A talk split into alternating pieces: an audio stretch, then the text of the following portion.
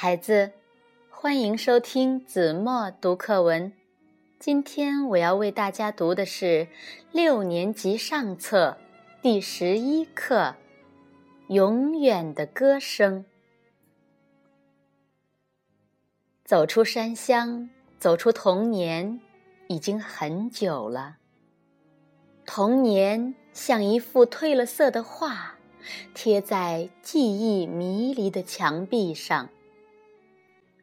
好些地方都淡得看不出线条和色彩来了，而童年的一些歌，却如那山间淙淙的小溪，清亮亮的流淌着，至今仍响在我的耳边。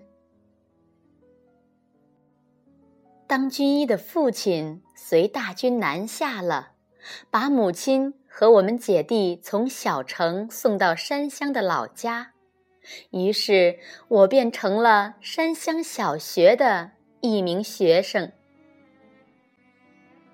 那是什么样的小学呀？一座荒凉破旧的庙宇，请走了那些笑嘻嘻的和龇牙咧嘴的泥菩萨，挤满了我们这些拖鼻涕的。剃光头的，头上扎根小辫儿的，大大小小的农村小孩儿。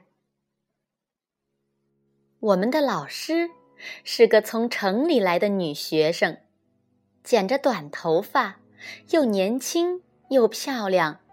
她用好听的嗓音教我们唱《小放牛》。天上的桃树，什么人来栽？地下的运河。什么人来开？天上的桃树，王母娘娘栽；地下的运河，劳动人民开。他还教我们唱劝人识字的小歌剧。村头村尾，到处响着我们的歌声。为此，我还和姐姐争论过，到底是我们老师有知识。还是村长、区长有知识，到底是区剧团来的人唱的好听，还是我们老师唱的好听？我说，我们老师好，样样好，天下第一好。不知为什么，老师嗓子突然嘶哑了，不但唱不出好听的歌来，还咳嗽，一声接一声。放学路上，二牛拽住我，悄悄地问：“是男子汉吗？是明天就跟我进东山去。我知道东山石沟里有样草药叫烟袋锅花，专治咳嗽，老师一吃准好。”我马上想起大人告诫的东山不能去，山里有狼。可还是立即使劲的点了点头。第二天，我们背着书包在东河边聚齐了。除了我和二牛，还有二兰和石花。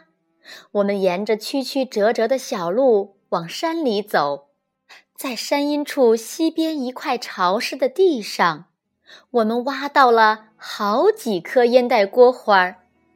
而眼尖的二兰忽然又发现溪里有小鱼，他说：“老师是南方城里人，爱吃鱼，让我们抓。”我和二牛干脆下了水，摸呀捉呀追呀堵啊，一条条小鱼被甩上岸，二兰和石花就用柳条把它们一条一条的穿起来。我们兴高采烈地抱着草药，拎着小鱼往回走，迎面碰上来找我们的大人、老师和同学。大人们一见我们，便挥舞着镰刀、棍子，吆喝着冲过来，真把我们吓了一跳。回头一看，才知道原来一只老狼跟在我们身后。而傻乎乎的我们竟然毫无所知，在大人们的责骂和追问声中，我们委屈地向老师献上了草药和小鱼。老师一下搂住我们脏乎乎的身子，哭了，泪水一滴一滴掉在我们脸上。走出童年真的很久很久了，童年时代的启蒙老师姓什么我都忘了，唯有他那歌声像清澈的小溪，一直滋润着我童年的梦。迎着徐徐吹来的晚风，我又哼起《天上的桃树》。于是，走来了我的童年，走来了我童年的老师，还有二牛、二兰、石花。好了，孩子，感谢您收听子墨读课文。我们下期节目再见。